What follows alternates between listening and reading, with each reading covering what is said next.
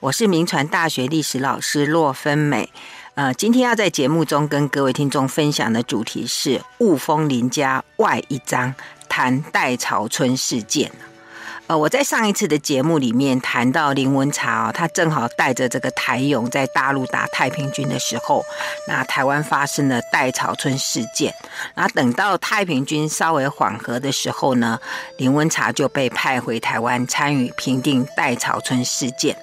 其实这个戴潮春事件哦，它的发生跟雾峰林家是相当有关系，而且在戴潮春事件的评定过程里面呢，这个雾峰林家跟林文茶个人的前途都深受影响。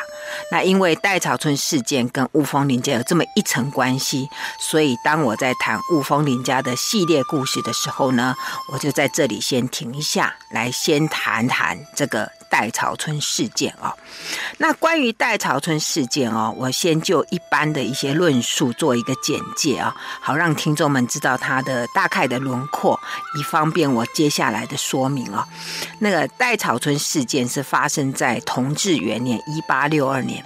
它是呃在台湾史上呢被称为是跟上次我们提过的这个朱一贵事件还有林爽文事件被认定是三大民变啊。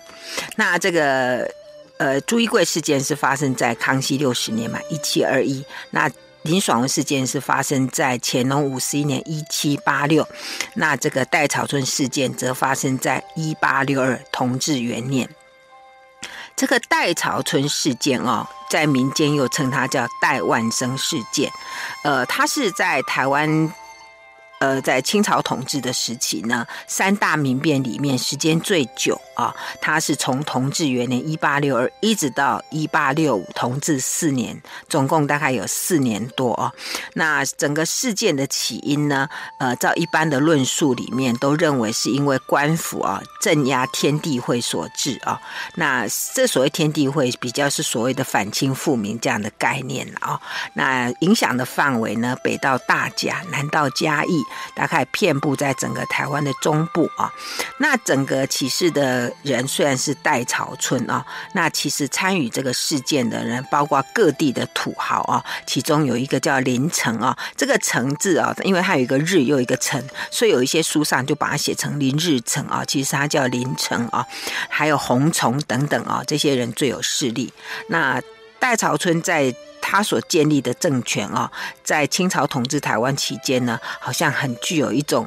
呃，政权性质的民变势力啊，这就是所谓的这个戴潮春事件，在一般我们在书上大家可以看得到的一些介绍啊。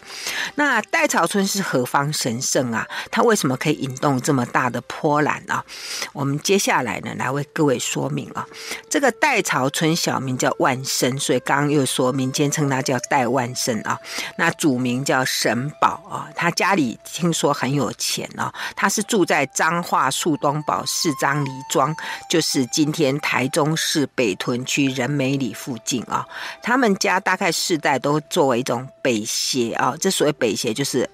呃，就是台湾镇北路参将哦所辖的这个所谓的北路协啊，那他叫他担任的职务叫做搞事，搞事。呃，我们写稿子的稿，然后知识的事，就是类似这个军中科房文案还有蓄力的工作啊。那按照这个罗世杰的研究哦，戴朝春他们家在当时是地方上的富豪之家，大概在。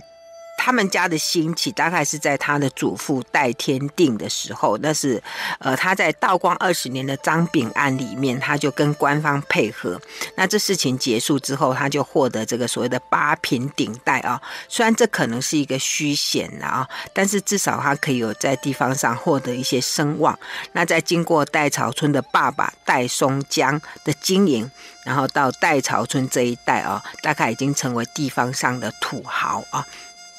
那这里我用了一个名词叫“地方土豪”，这是美国学者 Muskie 哦，在他所写的《雾峰林家》里面的称法，就称当时台湾地方上的这些所谓有钱人家哦，他们叫他地方土豪。那陈秋坤称他叫豪族地主啊。那另外呢，有这个罗世杰他的研究里面，他是用美国学者 Esrick 跟 ranking 的用法，称为地方精英哦。那这些所谓的地方土豪啦、豪族、地主或者是地方精英，怎么可以？呃，这个定义是这样，就是说，凡是能够在地方上有影响力的个人和家族。那主要是透过地主制度，还有控制水源来支配当地人民的生活。那这些就称为当时的一些地方上的比较影响力的人，呃，被称为地方精英或者地方土豪。那以下我的叙述呢，我是采用地方土豪这样的称法哦，跟各位做这样的一个呃说明。那至于说这个戴潮春啊，他以地方土豪的身份呢，引发了号称台湾历史上三大民变之一啊的这个事件。那跟我们之前谈到的这个朱一贵事件跟林婉林爽文事件有什么差别呢？啊，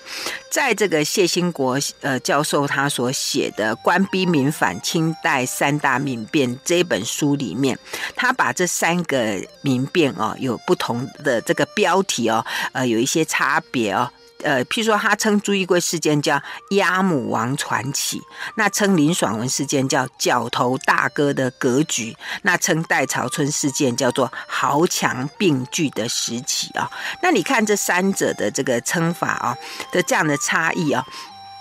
这个按照这个罗世杰的研究，他就提到，他说。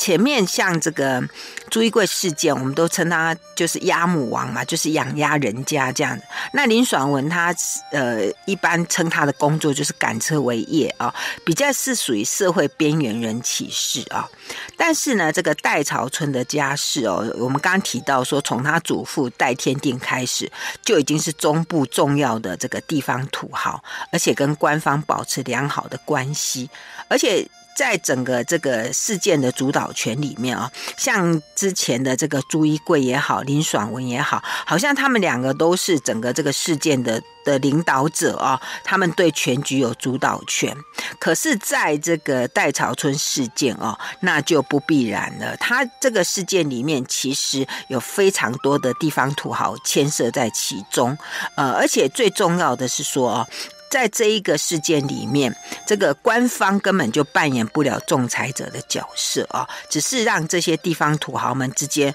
互相争夺跟竞争而已啊。所以这个是我们对这三个事件的状况啊，大概做一个比较的说明。所以，我们接下来呢，就来看一下，就说，哎，那戴潮村事件发生的时候啊，当时整个台湾的状况到底是怎么样？这个事件是发生在一八六二年同治元年。那我之前最早的时候有提过，说一八六零年台淡水开港。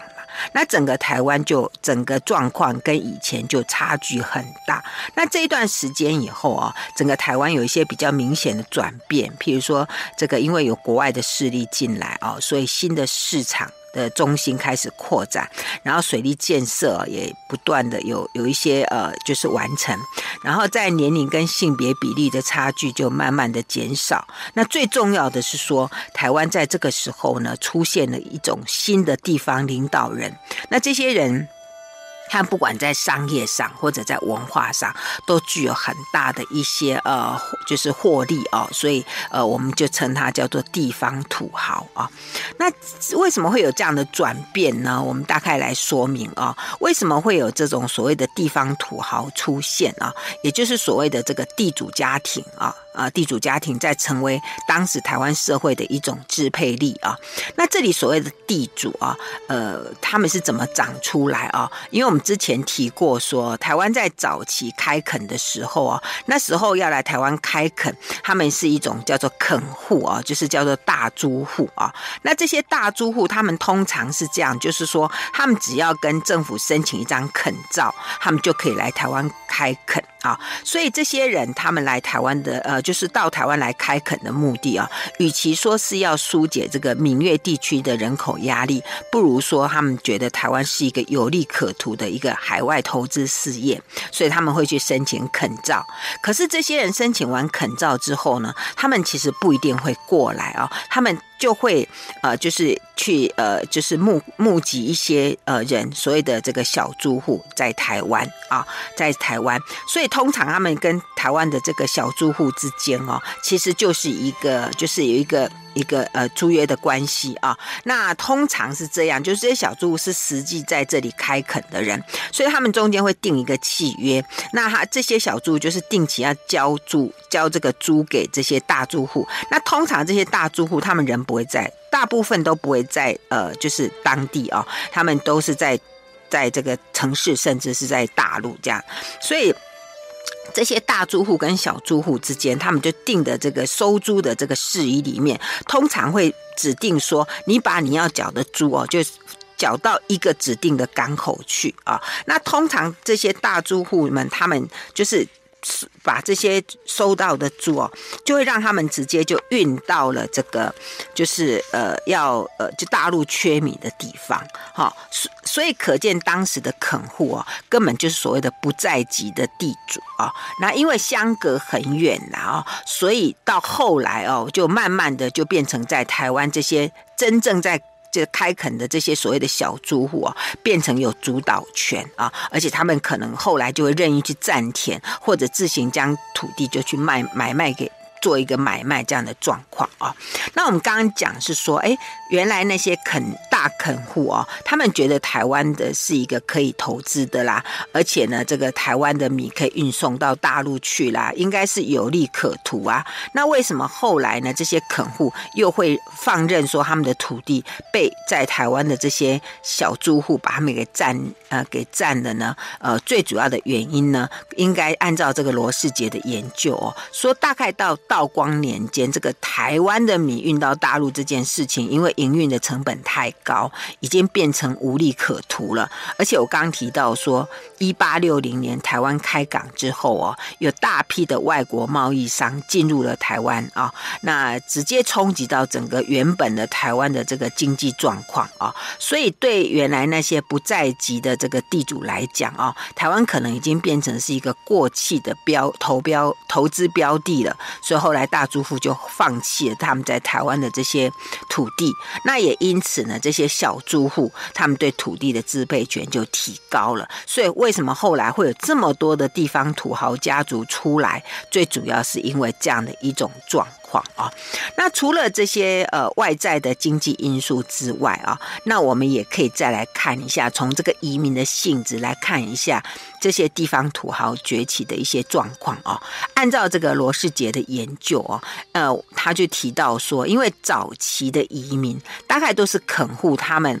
呃为了要来台湾开垦土地嘛，他们就在大陆原乡招募一些人，然后算是一种计划性的移民吧。所以那时候的这些呃来台湾的移民，他们认同的对象大概都是原乡或者是地缘关系，就是以社会关系为主轴啊。比如说我们说什么漳州。州人啊，泉州人呐、啊，呃，什么这个这个呃长乐人呐、啊，等等这样的一种主轴，所以这些移民的动机呢，比较属于这个所谓共同利益团体啊。可是等到我刚刚讲到说，这个道光年间，整个台海之间的这个贸易开始转变之后，移民的性质也开始有了转变，就是说他们。比较不再是地地缘的认同，而是转为这个家族的认同，就是大概会移民过来都是家族的这种关系一直过来的啊，所以这样就就可以发现说，在整个代潮村事件的发生啊，这些整个中部地区的几个家族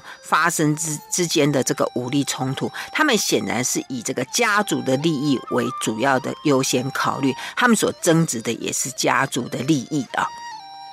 那谈到这个家族利益啊，我们又可以再来呃。观察一下，就是按照这个陈启兰教授的研究，他发现从一八六零年代以后啊，台湾的整个这个宗族的活动，家族的宗族活动呢，他们原来都会返回这个唐山去祭这个唐山祖啊，可是慢慢在一八六零年之后呢，他们就开始就是会在台湾设立开台祖啊，然后就开始在台湾就立很多的这个家家庙啊，然后去祭祀，所以你可以看到说整个。这个就是唐山过台湾的这个移民哦，到一八六零年以后，已经慢慢就是就是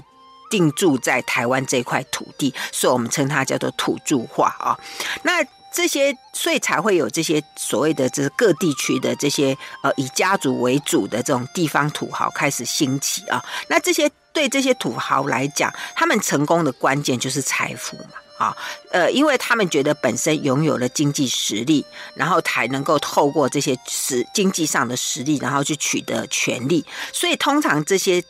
他们的这个家族的实力都不是由上而下，就是说不是透过国家给他，呃呃。他才拥有这些实力，是他先拥有了经济的实力，然后再去透过捐官呐、或者去协助政府做一些，比如说平乱啊等等，然后政府再给他一个虚衔。所以整个这个发展来讲，我会发现是一种由下而上的一种啊发展的状况啊。呃，而且呢，对他们这些土豪来讲，就是国家即使给他一些功名啦，或者给他一些什么什么这个这个这个虚衔，其实都只是他们的一种锦上添花而已啦。哈。呃，跟他真正的这个经济实力其实是呃。就是就是只是一种锦上添花而已，OK。然后呢，我们再提到说啊，就说这些地方土豪他们致富，还有他们这个取得影响力的一个状况啊。那我们再从时间点来看啊，呃，譬如说，呃，我们刚刚一直讲到说这个一八六零啊，大概就是属于呃历史上的所谓道光呃嘉庆道光年间这个时间。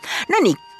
我们可以来。观察一下，就说如果以台湾中部来讲，比如说我们最近一直在讲到的雾峰林家，他们虽然早期因为林爽文事件而失去大部分财产，可是到了这个大概这个嘉庆道光年间哦，整个林家又从林家颖开始哦，又开始这个这个经商致富了哈，所以就变成了地方土豪。譬如说也很有名的叫龙井林家，也是在。大嘉庆道光年间致富啊，那像这个戴潮春家族也是啊。那另外呢，像北部的板桥林家，还有新竹的这个北埔江家啊，也大概就是在道光年间啊。所以也就是说，大概在一八六零年之前，就有为数不少的地方土豪家族致富，变成地方上的领导人，而且开始呢对。台湾社会发生发挥了一个很大的影响力啊！那如果台湾的地方土豪在一八六零年前就已经遍布各地了，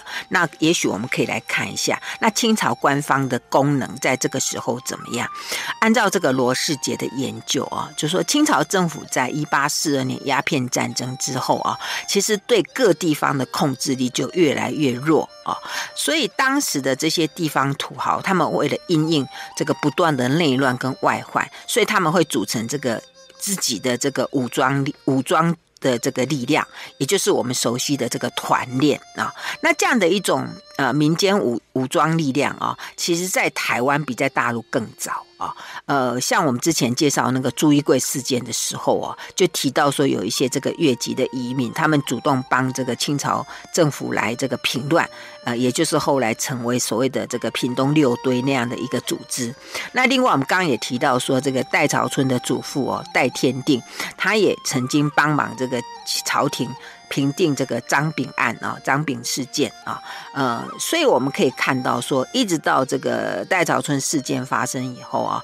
整个这个台湾的地方土豪，他们的确就有拥有这个官方不可忽视的力量，所以可见就是官方在。当时的地方上，他并没有支配全局的能力，他们只能跟这些地方土豪合作啊。所以，我们这样看起来，就是说，在整个台湾开发的过程里面啊，官方所扮演的角色啊，其实有点跟这些民间开垦者差不多耶。他们只能算是台湾地方社会的一员啊。那又加上这个整个清朝的国力减弱的关系，那对地方的控制能力也下降。所以，如果我们在观察这个清朝时期的台湾社会，我们不能被那种所谓“普天之下莫非王土”，就是觉得中央对整个这个台湾的土地有绝对的控制力。其实，在当时的台湾社会啊，它其实有两套不同的权力系统在运作的哈，一个是来自于这个由上而下的这个官方，一个是民间自己自己在运作的一种。一种呃权利啊，所以总之呢，我们看一下说台湾的这些年的那些时期的转变，最早哦，台湾跟大陆之间其实是一种等于是区域分工啦，就是台湾只能出口那种像米啊、糖啊这种最基本的农产，然后换取从中国大陆哦运输一些日用品进来。最早是这样的一种区域分工，可是经过了大概将近一百五十年的这个累积之后啊，那加上我们刚刚讲说台海贸易之间的改变啊，那又加上这些不在籍的地主，他们呃对台湾的影响力呃慢慢式微之后，就是原本在台台湾的这些小租户，他们取得了对台土地的完全的支配权，所以这些地方土豪，他们就慢慢的变成了可以跟官方分庭抗礼的趋势，而且他们土豪彼此之间就形成了相当强烈的一种竞争关系。所以啊，一八六二年的这个代草村事件呢，我们可以说它是地方土豪。彼此之间在长期利益竞争的基础之下所产生的武力冲突事件。好，我们先谈到这里，休息一下，广告过后再回到 News 九八九八讲堂。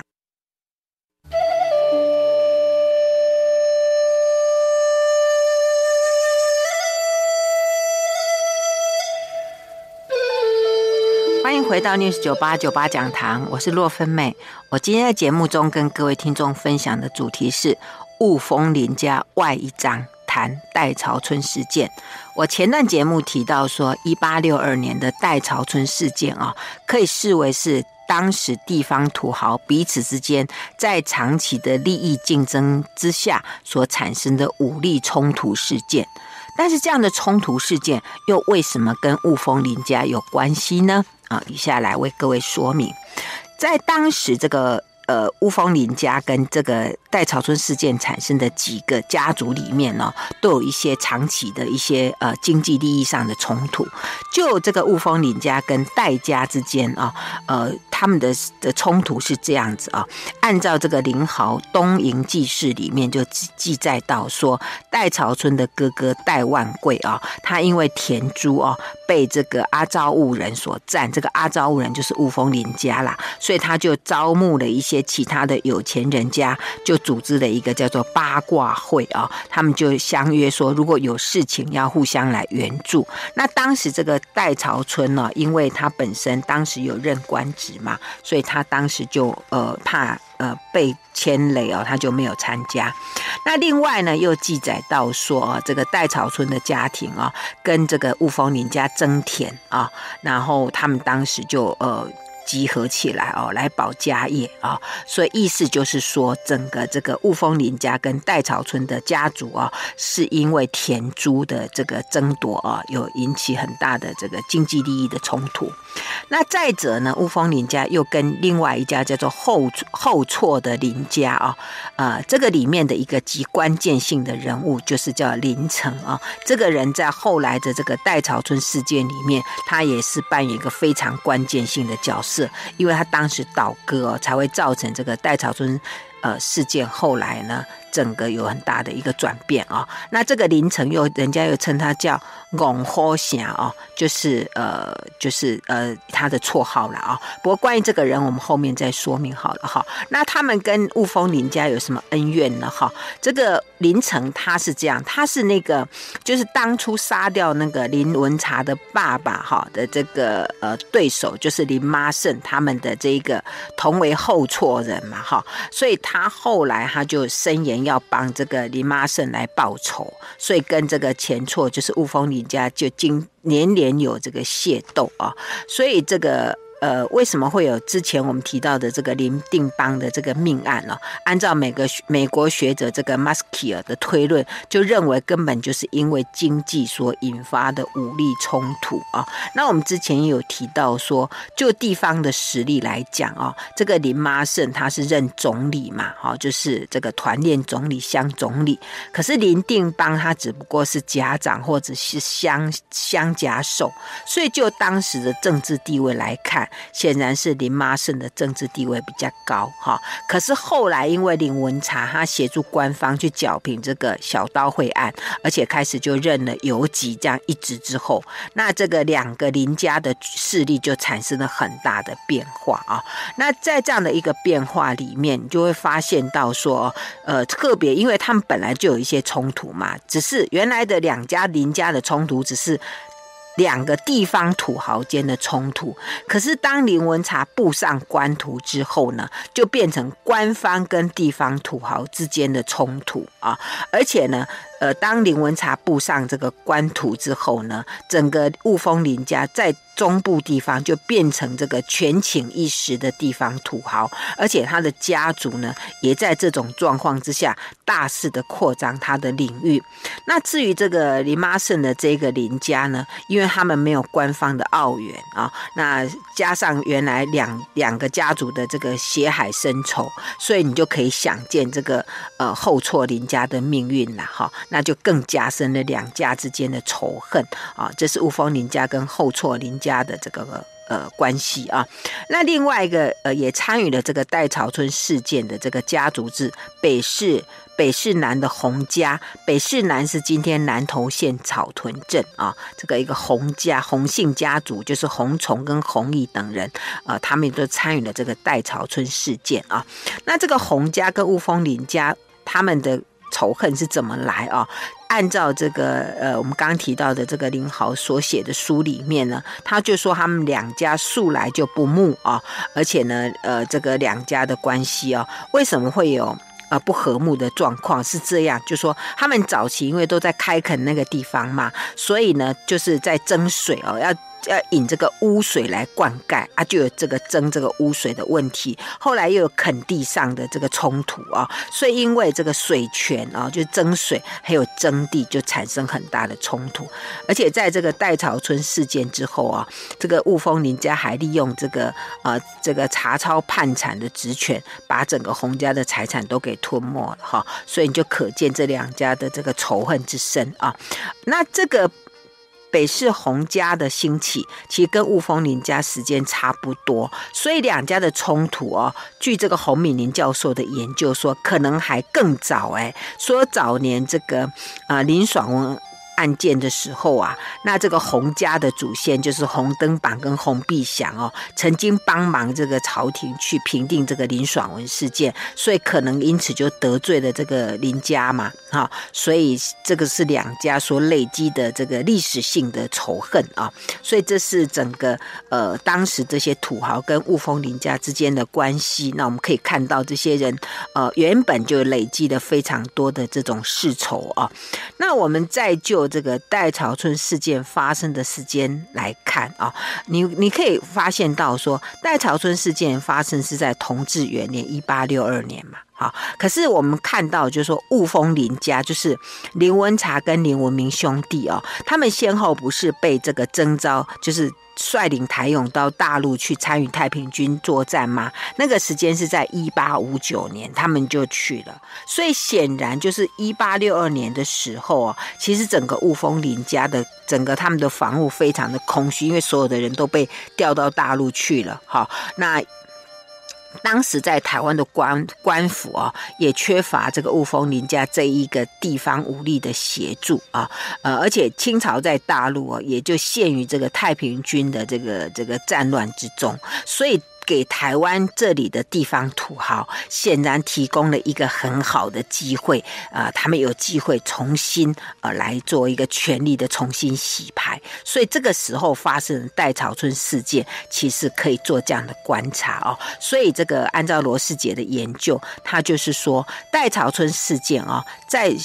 传统的这个官方解读里面，都把它称为是一个呃叛乱的事件哦，就是对清朝朝廷的叛乱。其实他说哦，其实对这个当时台湾的地方土豪来讲，其实是一个权力的重整，还有对。台湾地方资源的一个重新的争夺的一个斗争啊，所以这是有关这个代草村事件，在不同的观察角度里面有可以做这样不同的解读。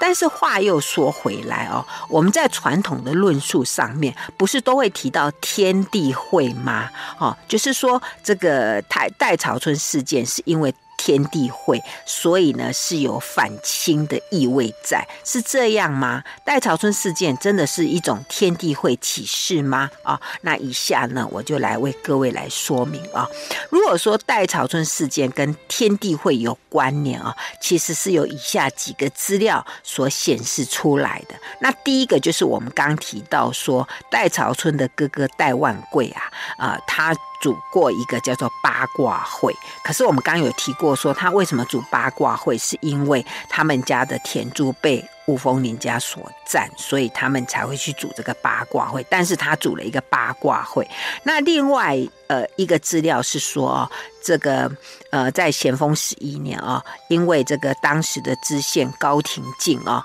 到这个。当地来，然后代朝村呢，就以他们的装棍来献给这个知县高廷敬。那当时的这个北路协副将夏汝贤呢，他就觉得这个代朝村背叛他，而且呢，他就去跟戴朝春索贿，可是戴朝春不给他啊，结果他就把戴朝春给革职了。然后之后呢，戴朝春就召集了他的这个哥哥戴万贵的所组的这个八卦会的旧党，就成立了。天地会，不过当时他是以团练驻官为由，可是私下结党阴谋叛乱啊，这是在资料上所显示，所以被认为戴朝春事件是天地会的组织，其实是之前提到的八卦会，还有这个天地会，所以这是在传统的思维里面都很容易用所谓的反清复明的这个逻辑去思考戴潮村事件，可是按照这个罗世杰的研究，他觉得这是一种官方。说法了哈，他说其实哦，当时被认为在官方所记录的这个天地会的组织啊，或者他的传说，或者他的仪式啊，其实为什么官方会这样的记记载，是因为他们对台湾地方的社会缺乏了解，他产生很大的焦虑跟恐惧，所以就啊被官方呢把这些呃就是罪证啊，把它做了一个记录，然后呃做这样的一种。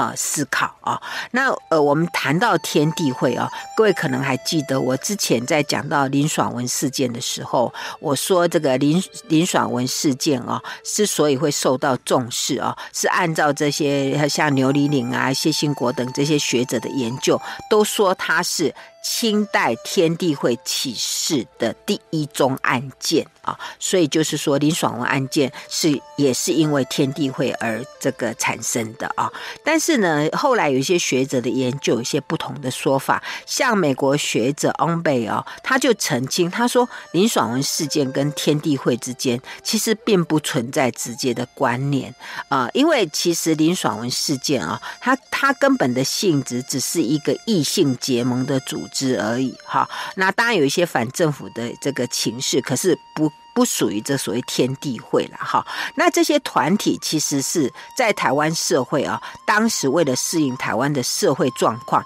而产生的所谓的大众团体。那这些团体其实早就存在在台湾的地方社会里面啊。那所以庄吉发教授也认为是说，这些原本就存在在台湾地方社会的团体，到乾隆中期啊，才被官方定名为天地会。所以意思是。说天地会是被清朝官方给创造出来的说法。好，我们先谈到这里，休息一下，马上回来。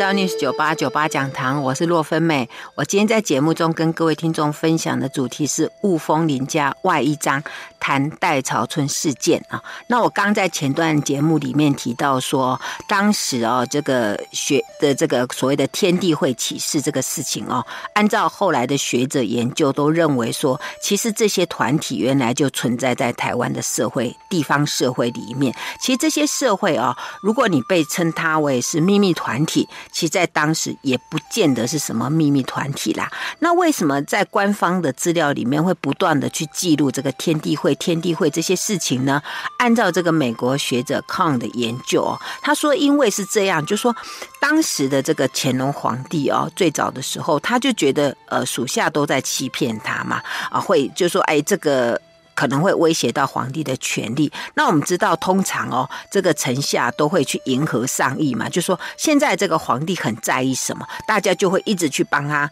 呃发现什么哈。所以当时呢，譬如说乾隆皇帝要查这个天地会的时候啊，林爽文事件的时候，哎，然后呢，他们就会觉得哎，天地会这个很重要哦。然后官方里面大家民间就开始去找，哇，这里有天地会，那里有天地会，然后不断跟皇帝报告，表现他是很认真的样子哈。所以这就是呃，这些学者认为是说，实际上为什么会在像在林爽文事件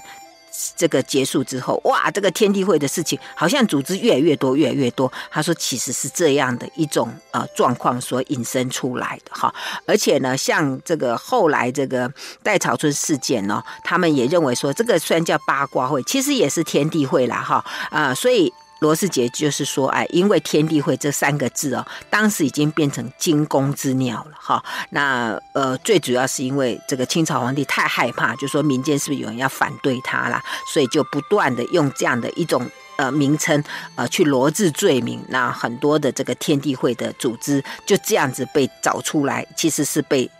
发现出来，或者说是被创造出来，所以这算是长期这个官方说法之下的大家的印象啊。所以这个是跟大家稍微说明。所以到底这个呃戴潮春事件是不是天地会的这个组织啊？现在有些学者都采取比较呃，就是说不是那么呃直接的一种关系啦。哈，那另外还有一种解读，就是受到这个连横台湾通史的影响，他们都会把一些呃，就是这些反乱。组织就就说是民族革命啊等等啊，那罗斯杰也认为这种说法也是太过呃这个一厢情愿的啊。那所以我们这样子来讲是说，呃，整个当时的这个台湾社会啊，实际上就我们刚刚讲是说，它其实一个多元权力的一种。呃，结构啦，哈，那官方不一定能够控制整个台湾社会。那其实整个台湾社会呢，有各各个土豪之间呢，他们权力之间的较劲啊。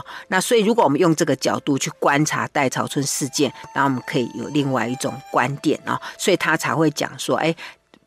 我们可以把这个代潮村事件呢，视为当时地方土豪之间因为经济利益所引发的这个重大武力冲冲击的事件啊，所以呃，它不一定是什么秘密社会啦，它也不不一定是什么反清复明的这种概念啊，其实只是一个。土豪之间的各个权力的互相较劲而已啊！最后呢，我想再跟各位来探究一个问题，就是说戴潮村事件是不是族群之间的分类械斗啊？因为我们。台湾是一个移民社会嘛，所以许多这个移民之间的冲突都会被认为是以族群问题为主的分类械斗啊。像这个许达然教授就认为说，这个戴潮春事件是清代台湾最后一次的闽粤械斗事件。可是呢，按照这个罗世杰的研究，他认为是说用这个族群来划分这个戴潮春事件的参与人士，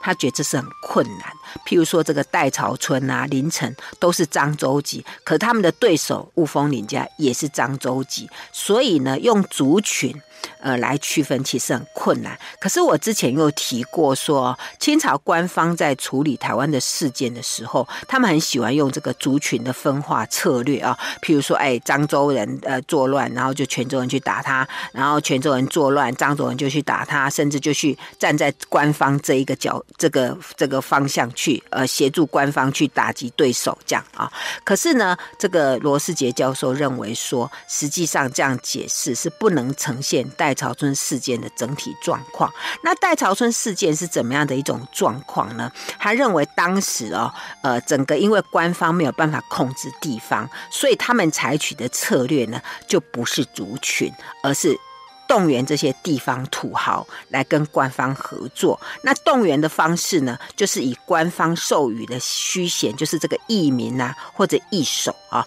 比如说，呃，义民这这个我们之前有谈过嘛，哈。那在这个时期里面，他就说，凡是嘉义、彰化那些附近有名的这个富绅，都给他们一个叫做义民守啊。然后这些义民守就带领义民，就大随着这个。官方的这个军队就去剿这些对手啊，那为什么这些地方土豪愿意来协助官方呢？当然，除了这个实质上的经济利益之外啊，那因为看到这个雾峰林家，他们早期就是因为帮忙这个官方去平定这个什么小刀会之乱啊等等，然后呢，愿意协助官方，就获得了不不只是整个家族的声望，而且可以获得很多的社会资源，而且营成造成为这个地方上。非常有影响力的家族，所以他们发现协助官方这件事情，对这些地方土豪的整个家族势力的提升是非常有帮助的，所以他们愿意去。所以在整个这个代草村事件里面，我们是看到的，倒不是什么族群之间的这个械斗，倒是看到这个地方土豪之间，他们为了家族的利益，选择他们要呃站在哪一个。哪一个呃角度，然后他们要做什么样的策略啊？所以总之我们来看，就是说整个这个代草村事件的发生啊，其实是台湾中部社会中几个大家族之间因着经济利益的冲突所引发的武力冲突。如果我们用反清复明的思维，或者用官逼民反的思维，甚至用分类械斗的思维，都不足以去去化约这一个事件。哈，那。当这个清朝的官方呢，跟这些地方土豪家族联手起来平定代潮村事件之后，结果呢，我们看到整个雾峰林家在台湾中部的势力就被压抑了。好，我们今天节目进行到这里，谢谢收听九八讲堂，再见喽。